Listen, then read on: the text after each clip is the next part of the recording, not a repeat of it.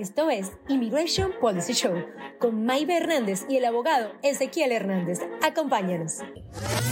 Abogado, ¿de qué hablamos esta semana? Maybe, esta semana hablamos de las visas U y las noticias de inmigración. Oye, ¿ya escuchaste lo que dijo el gobernador de Texas, Greg Abbott? No, vamos a escuchar. Regardless of what federal statute may exist, the supremacy clause means that the Constitution itself is the supreme law of the land. The Constitution itself provides Texas with a right of self defense in this case because the United States has abandoned its responsibility to defend Texas. Buenos días, buenos días, buenos días, abogado. ¿Cómo está? Muy bien, es uh, lunes, el segundo sí. episodio. Estamos uh, dando, dando, el segundo episodio del podcast el Immigration Policy Show.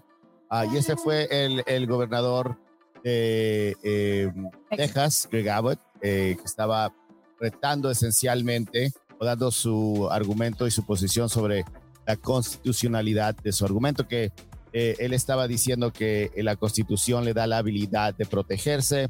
Da la sección 1, 10, parte 3, que esencialmente dice que los estados no pueden tener sus armadas, no pueden imprimir su dinero, etcétera, pero si están en una emergencia inminente, entonces pueden actuar uh, y hacer guerra si hay una emergencia inminente. Él está diciendo que esa es una emergencia inminente, la invasión de personas indocumentadas y que la administración Biden no lo está atendiendo y por esa razón él lo puede hacer y que la constitución lo protege. Ahora, vamos a recordarle a la gente, abogado, un poquito. La semana pasada, eh, en la una orden federal le dijo a, al, al, estado de Texas que tenía que quitar los alambres de púa del Shelby Park que está en el borde, en la frontera sur de Texas, ¿right? Entonces, a partir de ahí, fue que el gobernador dijo, no, nosotros tenemos el, la, la, la independencia y nos podemos defender. Ahora, ¿el gobernador tiene el poder de ir en contra de, de, una orden federal? ¿Eso es posible? Es una orden federal, es una orden de la Suprema Corte de Justicia, es un fallo. Entonces, lo que ya, ya no es una orden federal, ya es la ley. Exacto. Entonces, ahora eh, lo que eh, lo único que está haciendo este gobernador es, eh, está imitando al presidente Trump y está diciendo, ¿sabes qué? ¿Qué tal si no sigo esa orden? ¿No? Porque yo pienso que la orden no, no, yo puedo ir un poquito más allá por mi propia definición de la ley. Lo que queda es de que físicamente el gobierno federal, por medio de los agentes federales, vayan a despojar a los eh, oficiales estatales y quitar la, el alambre de púas y quitar a ellos y desocupar el parque para que luego el gobernador vuelva a ocuparlo, como lo dijo él. Así es que se vuelve un problema político para el presidente Biden, en mi opinión, porque técnicamente el gobierno federal pudiera arrestar a los eh, eh, oficiales estatales y luego eh, la, la, crítica sería, bueno, arrestas a los oficiales estatales que están tratando de parar el flujo de personas indocumentadas, pero no arrestas a las personas que están entrando indocumentadas si no tienes un control. Entonces, es un problema. Eh, creo que aquí capitaliza Greg Abbott y otra vez más el, el presidente Biden queda con un problema político y legal. Ok, vamos a ver qué pasó en las noticias esta semana, aunque realmente esta fue la noticia más grande, pero tenemos otra, vamos a ver. Ok, so esta semana en las noticias, abogados, se acercan negociaciones um, entre demócratas y republicanos que podrían otorgar fondos para Ucrania e Israel a la administración Biden a cambio de cambios en la política migratoria. Según las últimas negociaciones, el acuerdo podría otorgar al presidente una nueva autoridad legal para suspender efectivamente el asilo entre los puertos de entrada cuando el número de inmigrantes sobrepase ciertos límites.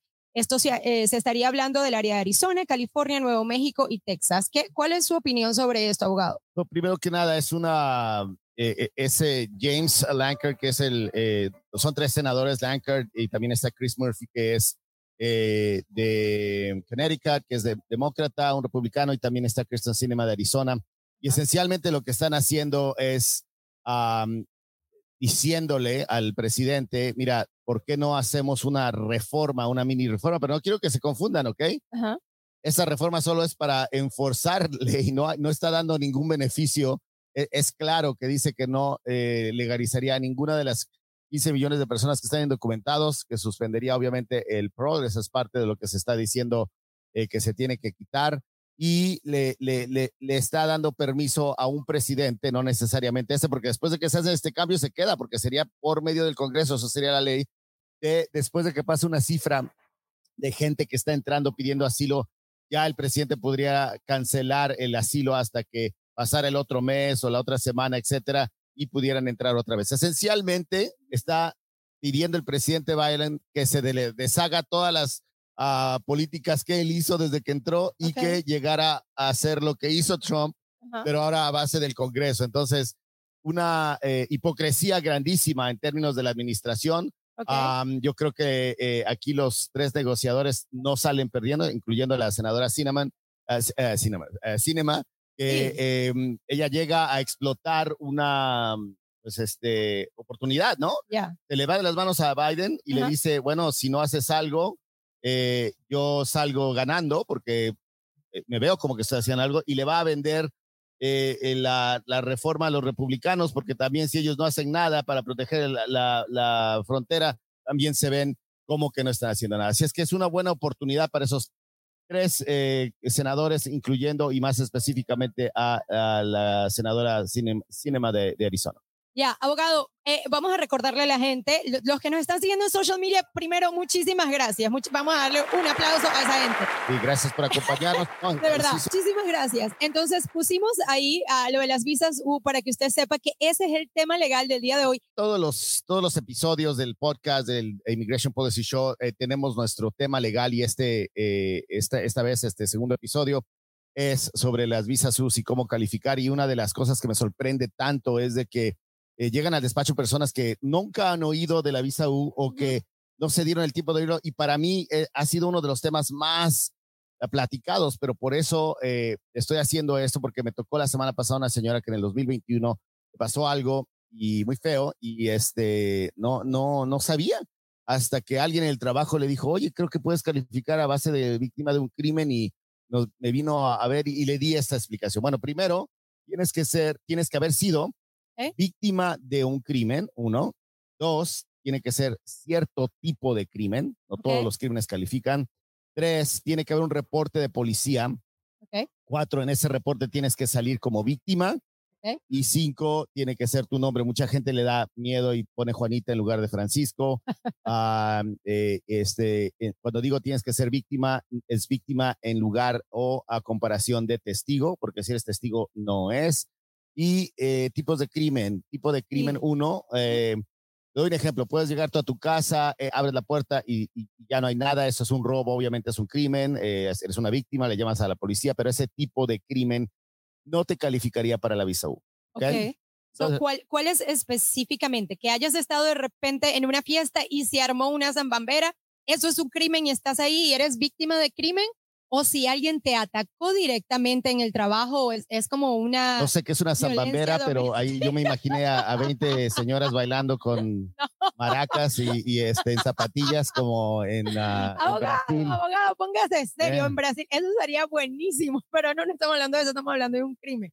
¿Cómo es e, exactamente? O sea, si... Eh, ¿Qué tipo de crimen? So, te voy a decir lo, los específicos. Hay, hay, una lista de crímenes específicos en el sitio web de USCIS, okay. pero te voy a dar eh, todos los crímenes de violencia doméstica, okay. uh, asalto agravado, no simple. Ese es uno de los problemas que estoy viendo con, con la policía, específicamente de Phoenix, aquí, donde, por ejemplo, a alguien le, le, le, le pegan, lo le, le, dan golpes en la cara, um, pero lo califican como un simple assault, que es un asalto simple no califica. no están firmando lo que se llama la certificación de victimización. Y eso es lo que también se requiere, bueno, lo que la, la base de que se requiere después de que haya ese reporte, después uh -huh. de que se haga ese análisis que mencionamos, okay. tenemos que agarrar ese reporte de policía y pedir la firma del de um, cuerpo policíaco que investigó esto. Um, y ellos tienen que ver eso, te tienen que firmar lo que se llama el suplemento B, para que puedas aplicar por esa visa U. Esa visa U es basada en la certificación que vale seis meses Okay. Si no, ellos no piensan que ese eh, crimen fue válido, okay. no te la van a firmar y no se puede aplicar por la visa U. Entonces, podríamos decir que parte del, de, la, de, las trabas de, para aplicar para una visa U sería el reporte de la policía, que la policía considere que ese crimen está al, nivel del crimen que se necesita para la visa U? Ahí estás hablando de dos cosas. De lo que vemos es parte de eh, mucho de, los, de, las trabas, como dices, de los problemas que después de que, por ejemplo, alguien se dio cuenta de, ¿sabes qué? Fui de un crimen, puedo ir a aplicar por una visa U. Ven el reporte detalladamente ahí conmigo y, empezamos a, encontrar problemitas, problemitas que al momento de que se hizo el reporte, como no sabías nada de esto, empiezas a ver, por ejemplo, que te pusieron como testigo y no como víctima. Una, uno de los casos que nosotros tuvimos fue un asalto a, una, un restaurante de comida rápida. Las dos trabajadoras indocumentadas les pusieron las pistolas aquí en, la cabeza para asaltar el, lugar. Y cuando vimos el reporte de policía, como víctima tenían al restaurante y como testigos tenían a las dos señoras, ¿no? Entonces tuvimos que ir, eh, en este caso, con los consulados de las nacionalidades de las señoras para intervenir y pedirle a la policía, en este caso aquí en el estado de Arizona, para que corrigieran el, el, reporte y no lo firmaran. La otra parte que estás hablando es de que la policía, aunque sea un, crimen que califica, que no te lo quiera firmar. Por mucho tiempo, el sheriff Joe Arpaio estuvo aquí y eh, ellos también resuelven eh, como sheriffs uh, investigan muchos de los ah, crímenes o, temas que pasen en, las, en los lugares que no están incorporados como ciudades y ellos son los que arrestan y, pues eh, llegan a las emergencias y ellos, no, aunque les mandaras la petición, no respondían, no firmaban, aunque fuera un crimen válido y eso es, es, es, este, es legal. Ahorita que, que, menciona eso, una pregunta acá yo escuchándolo. So, personas que fueron víctimas en ese momento cuando estaba Joe Arpaio y no se les quiso firmar, ¿podrían hoy en día aplicar para, para un caso de visa U que hayan sido víctimas de ese crimen en ese momento y que la policía no se los firmó? ¿Eso es válido? Correcto. Eh, yo siempre le digo a la gente, el tema no es de que, oh, es que ya pasó, que hay cierto, cierta, ciertos años que pasaron, cierto límite. Siempre digo, si una persona, por ejemplo, fue violada en el 2010, ya no es víctima ahora porque pasó el tiempo. Claro, siempre, siempre va a ser la víctima, de aunque agarren, no arrestaron a la persona, eh, es víctima, claro, no porque nada más por si la arrestamos vas a ser víctima, no. La mayoría de las, bueno, voy a decir la mayoría, pero muchos de los casos el delincuente, el agresor no, no es arrestado, entonces no quiere decir que la víctima no tiene derechos. Entonces no hay una fecha de expiración para que no te firmen. Ahora, los, ah, e, eso ah, eh, sigue siendo víctima. Ahora, los ah, departamentos de policía pueden tener su regla interna de decir, ¿sabes qué? No vamos a firmar pedidos de suplementos B de 10 años. Ok. Eso lo pueden hacer, pero eso no quiere decir que son las reglas de inmigración. Ok, so, entonces una persona que nos está escuchando hoy y que haya sido víctima de un de un ah, crimen, hace 10 años o en el tiempo de Joe Arpaio y que no consiguió ah, la firma de la parte de la policía, ¿puede eh, intentar? Bueno, y te voy a decir. ¿Puede abrir su caso? ¿Puede ir a, decir, te voy a decir, Sí, te, voy a decir sí, pero el, crimen, me estás diciendo que fue, eh, por ejemplo, en este caso fue el sheriff. Ajá. Entonces tuvo que haber sido el, exacto, el, el sheriff que investigó, que arrestó que se rehusó. Ahorita hay otro sheriff, de hecho ya va a haber otro, ¿no? Entonces, este, esta administración del sheriff eh, es eh, más, se prestó más a la comunidad y están firmando más. Los departamentos policíacos, cuando dices, ah, la policía lo firmó, en ese caso fue el sheriff. Porque muchos departamentos de policía detienen a la gente, este, reaccionan hacia las emergencias.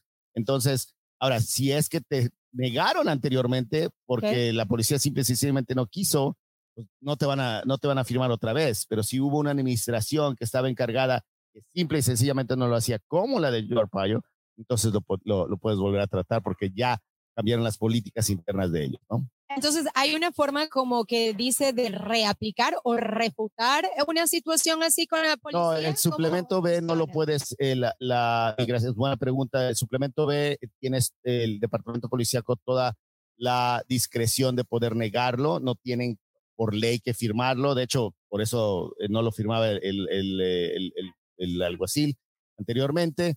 Eh, así es que es, es, muy difícil después de que te niegan el suplemento B que te lo vuelvan a firmar, a menos de que haya una completa administración. Nosotros hemos tratado con personas que han sido disparadas. Oh, wow. en, eh, por ejemplo, en, en, el área de Tucson, en ciertos uh,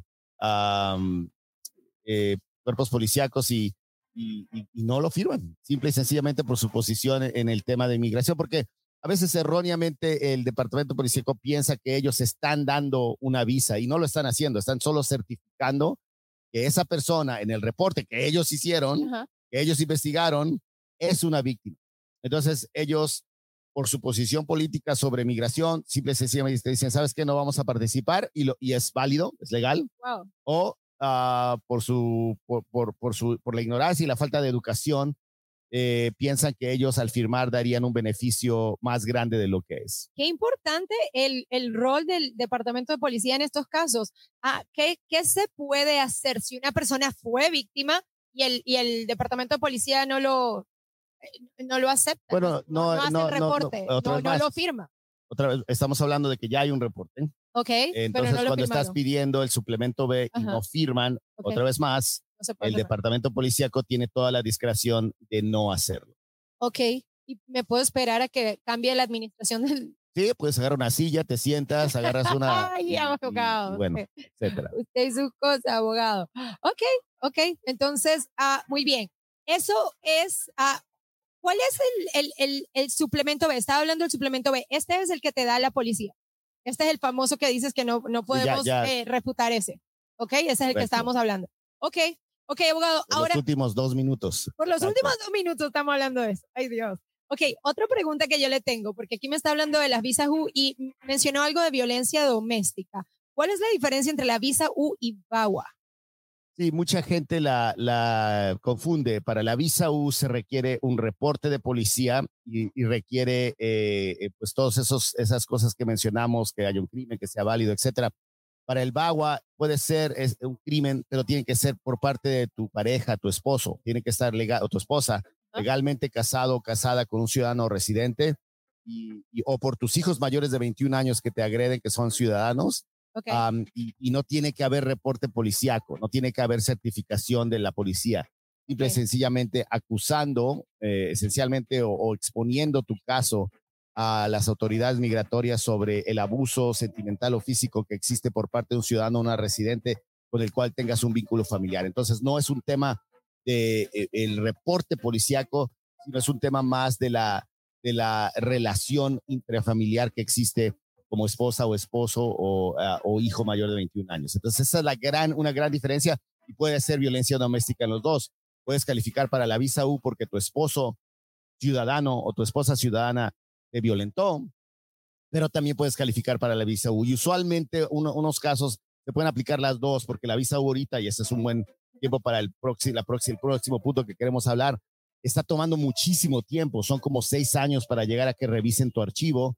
Eh, y, y históricamente el permiso de trabajo para ello o para que te pongan en la acción diferida dura muchísimo y el BAGUA también dura mucho, pero mucho menos que eh, la visa U. ¿Cuánto, ¿Cuánto tiempo estamos hablando? Del, del BAGUA contra la visa U estamos hablando de dos años y medio para el BAGUA a la visa U eh, este, seis años. Ahora, si sometes con el BAGUA la residencia juntos, te llega el permiso de trabajo mucho más rápido, pero esencialmente eh, este, todavía no te aprueban el BAGUA, ¿no? Pero a veces la gente califica para el BAGUA, pero no califica para el- la, la residencia.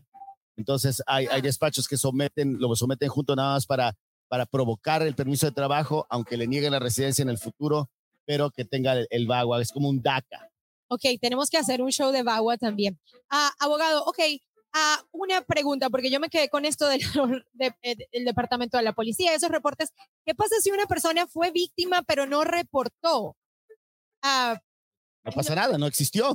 pero si esa persona ahora quiere existir, porque mire, esa persona tenía miedo, estaba, Ujú. eh, Te Por- puedo decir, es, es una pregunta, eh, sí, te puedo responder genéricamente que una Ajá. persona que fue víctima de un crimen el viernes puede decir el, el miércoles después que Ajá. fue víctima. Obviamente no tiene que ser al momento, ah, pero a veces la gente eh, no habla eh, y pasan 15 años. exacto, eso es no lo ha que me reportado tiempo. y obviamente puede llamar a la policía y decir, hace 15 años esta persona, por Ok. ejemplo, me violó, me, me dio un tiro, etcétera, ¿no? ¿Y qué tipos de prueba necesitas para eso? Ya, esto es de la policía, de obviamente su, su testimonio, Ajá. y ahí eh, estás hablando de algo que, pues, este, para establecer el reporte de policía, un arresto y una investigación, la policía tendría que hacer todas esas preguntas, y esa es la dificultad. Así es que, para responder tu pregunta, no es de que no pueda la persona, la persona puede, La dificultad es de que haya un reporte y que la policía pueda establecer una investigación para que después te puedan hacer un suplemento. Ok, abogado, finalmente en este tema, uh, sé que hay muchas cosas que hablar, pero tenemos aquí un punto de la acción diferida versus la aprobación de la visa U. Y estamos hablando del tiempo y que la gente a veces puede que se confunda y diga que porque le llegó la, está en tiempo de acción diferida, ya tiene la visa U, pero no es lo mismo, ¿no? No, no es lo mismo y ahorita tenemos un gran problema porque el presidente Biden a un punto llegó, primero que nada, se, el, se somete por la visa U después de que el suplemento está ahí, se aplica por la visa U, te dan un recibo, vas a tus huellas y, y de la manera que funcionaba el, proceso, porque antes no duraba seis años, antes duraba ocho meses, llegó Trump, llegó Trump y el COVID y esto se inflamó porque en la ausencia de una reforma migratoria, la gente con la información como esta empezó a aplicar, aplicar, aplicar y, obviamente todo esto eh, pues saturó el proceso, llega Trump y dicen, bueno, pues vamos a tratarlo. Y esta, eh, la visa U es un proceso de, del Congreso, o sea, no es una situación que nada más lo dice Biden, Obama o Bush y no Trump. No, no, no. Esto es, estaba en la reforma anterior y, y es una de las eh, situaciones que da el beneficio. Entonces se, se satura, toma todo este tiempo y inicialmente aplicabas por la visa U, te llegaba tu permiso de trabajo, no sé, a los seis meses o algo así, porque esto se, se antes se resolvía en ocho meses. Una visa U antes en ocho meses, ahora seis años. Es grandísimo la, la, la diferencia. Y la gente que está en el proceso ahorita, que estaba esperando ocho meses y que ahora tiene ocho años, siete años. ¿Qué pasa con esta gente? años. Entonces, lo, el, el, ¿Qué le dice lo que el abogado? está pasando, lo que está pasando es de que después entra Biden y dice, no, esto se va a solucionar en un año. Y, y bueno, es como decirle a alguien, oye, vamos a hacer eh, el show a tiempo con las tres cámaras y luego llegas y, y, y no estás. Exacto. Entonces, si lo haces y, y, pasa eso, que cuando se prenden las luces, ya. no tienes la habilidad de, de, dar el resultado y eso es lo que le pasó al presidente Biden. Pues sí, a veces los cables no se conectan. Pues correcto. Entonces, no, esa, es la, no esa es la justificación que dio el presidente, Ajá. pero entonces no te puedes parar y decirlo, ¿verdad? Entonces, pero lo dijo. Ajá. Estaba la situación, entonces la demanda está a la expectativa Uh, y no se dieron. Y luego se llega a demandar y se pueden hacer las demandas por los, eh, los procesos de espera de permisos de trabajo hasta reciente. Mucha gente nos ha venido a decir ello. Tienes que hacerlo, lo puedes hacer eh, singularmente, pero usualmente funciona mejor cuando lo haces en clase, en masa. Y para eso tienes que tener una masa de gente para meter y demandar esencialmente al gobierno. Están llegando los permisos de lo que se llama la acción diferida, que es antes de la, de, de la visa U Uh, mientras, eh, porque solo hay 10 mil visas por año. Okay. Entonces, mientras, aunque te quieren aprobar, mientras te, te están es, esperando a aprobarte que saquen esos 10, esas 10 mil visas, uh -huh. eh, llega la, la, este, la acción diferida que te mantiene aquí en los Estados Unidos y que te puedan deportar y con un permiso de trabajo, como un mini DACA mientras te llega el número de la visa U para que te den otro, otro permiso de trabajo por cuatro años, que wow. es la visa U. Wow. Abogado, eh, vamos a recordarle a la gente que aunque no hay cámara, nosotros estamos aquí y vamos a abrir el segmento de pregúntale al abogado. O si usted, señora, señor, está en un proceso de visa U o cualquier proceso migratorio y tiene preguntas para el abogado Ezequiel Hernández, por favor, mande sus preguntas. Estamos aquí, los estamos leyendo, los estamos viendo, escuchando. El abogado está con los audífonos puestos, eh, preparado para responder sus preguntas. Claro que sí, está como soldadito, ahí está bien, pues, yo sí, caramba. Me dijeron a las seis, aquí estaba con café y con todos mis, mis recursos de, ay, ay, de, ay. de, no, de respuesta. Y no se quedó dormido, pago, espérese un momentito. Ahora sí, ahora sí, nos vamos al segmento de preguntas y respuestas con el abogado Ezequiel Hernández. Pregúntale a Ezequiel. Wow, abogado. Ok, pregúntale a Ezequiel. Aquí vamos a dar este slide de Visa Su para que usted sepa, pero estamos ya eh, respondiendo preguntas del abogado, así que Señora, señor, si usted tiene preguntas, mándenos sus comentarios, los estamos leyendo, los estamos escuchando. Abogado, eh, aquí tengo una pregunta. Fui víctima de la visa U de un crimen, pero la policía me negó el suplemento B. ¿Qué hago? Bueno, como mencionamos anteriormente, a menos de que la policía este, corrija eh, eh, o, o, tú corrijas ese reporte policíaco porque no sé, no fuiste víctima o porque no te incluyeron en el reporte. Uh, no hay mucho que hacer. Se puede insistir, pero simple y sencillamente a veces frustras más a la autoridad que, el que te den una respuesta, ¿no? Entonces, eso del suplemento B ha sido algunos, algún tema, un problema. Uh, no se puede hacer una visa U sin el suplemento B. Uh, nosotros, en, como te digo, en el pasado hemos tenido casos donde sí nos han negado, a, se puede tratar con el juez, se puede tratar con el fiscal, no, nada más con, no nada más con el departamento policíaco, pero le hemos buscado por todas partes. Uh, ese es un caso del 95. Y le han uh, negado la visa U por eso. No, estás o sea, hablando del suplemento eh, B. No sí podemos ni siquiera, ni siquiera aplicar. aplicar. por la visa U, wow. donde eh, es muchísimo trabajo en ciertos casos. Pero te voy a decir que en la mayoría de los casos que, que nos vienen a ver, cuando hacemos ese análisis y decimos si se puede hacer, obviamente eh, todo, casi la mayoría son firmados donde, donde los casos eh, o los crímenes son los que califican. Eso es eh, una de las situaciones que sí ha mejorado y lo que se hizo es mucho trabajo con los departamentos policíacos hace como 10 o 15 años donde anduvimos eh, con las organizaciones no lucrativas uh, platicando con los departamentos policíacos. Ok, abogado, aquí tengo otra pregunta. ¿Cuánto tiempo puede durar la espera para mi residencia? Apliqué, tengo un año esperando y nada, ni siquiera me han mandado un recibo de inmigración. No, tiene, tiene, o sea, este, uh hay, hay uh, diferentes preguntas. Dice, ¿cuánto uh, apliqué por su residencia? Ajá. ¿Estamos hablando de la visa U? No, estamos hablando de la residencia. Ot otra persona me hace esta pregunta. Respóndeme la pregunta. La persona dice, apliqué para mi residencia hace más de un año y todavía no tengo respuesta. ¿Y no hay recibo, dice? No hay recibo, no, no bueno, hay nada. Ahí, solo... ahí, quien mandó esa petición, Ajá. este, debe no tener tiene, un no recibo. Tiene, claro, no tiene prueba de que se mandó. Si ella la mandó sola, okay. usualmente la gente no hace copia, tampoco guarda el recibo del FedEx o del UPS. Tienes que eh, eh, pues llegar a rastrear eso. Un año sin recibo es eh, no es posible. Okay. Um, también tiene que checar su money order o su cheque si es que se cobró. Uh, puede que sí se perdió el, el, el, el, paquete, pero para rastrear algo así, eh, obviamente tiene que haber una manera de hacerlo. Eh, si te ayudó un preparador de documentos o si fuiste con un despacho y no tienen razón del recibo, un año es muchísimo tiempo. Abogado, ¿qué pasa si me niegan el asilo? El asilo, eh, uh -huh. bueno, ¿qué pasa? Te ponen en proceso, de, depende con qué eh, este, organización te lo están negando. Okay. Eh, puede ser con USCIS si tienes la habilidad de volver a establecerlo con EOIR, que es la corte. Uh, es la corte, entonces te están mandando ahora a la apelación con la banca de apelación de inmigración. Así es que eh, una de las expectativas de lo del asilo, y lo están, lo están uh, tal vez aclarando aquí en esta nueva mini reforma de, de, de, de enforzar ley nada más porque uh -huh. no están dando ningún beneficio. Es la expectativa y la educación de lo que qué quiere decir eh, el, el, asilo. Pero se lo poníamos mucho a la gente y creo uh -huh. que es una excusa del gobierno diciendo, ah, bueno, es que la gente viene y tiene esta expectativa. No, eh, el gobierno no ha puesto claras las, las, uh, las pautas para que la gente no tenga esa expectativa. Entonces, si es que vas a no nada más es, oye, es que el asilo, Ajá. como alguien me dijo en el fin de semana, el asilo es eh, eh, mundial.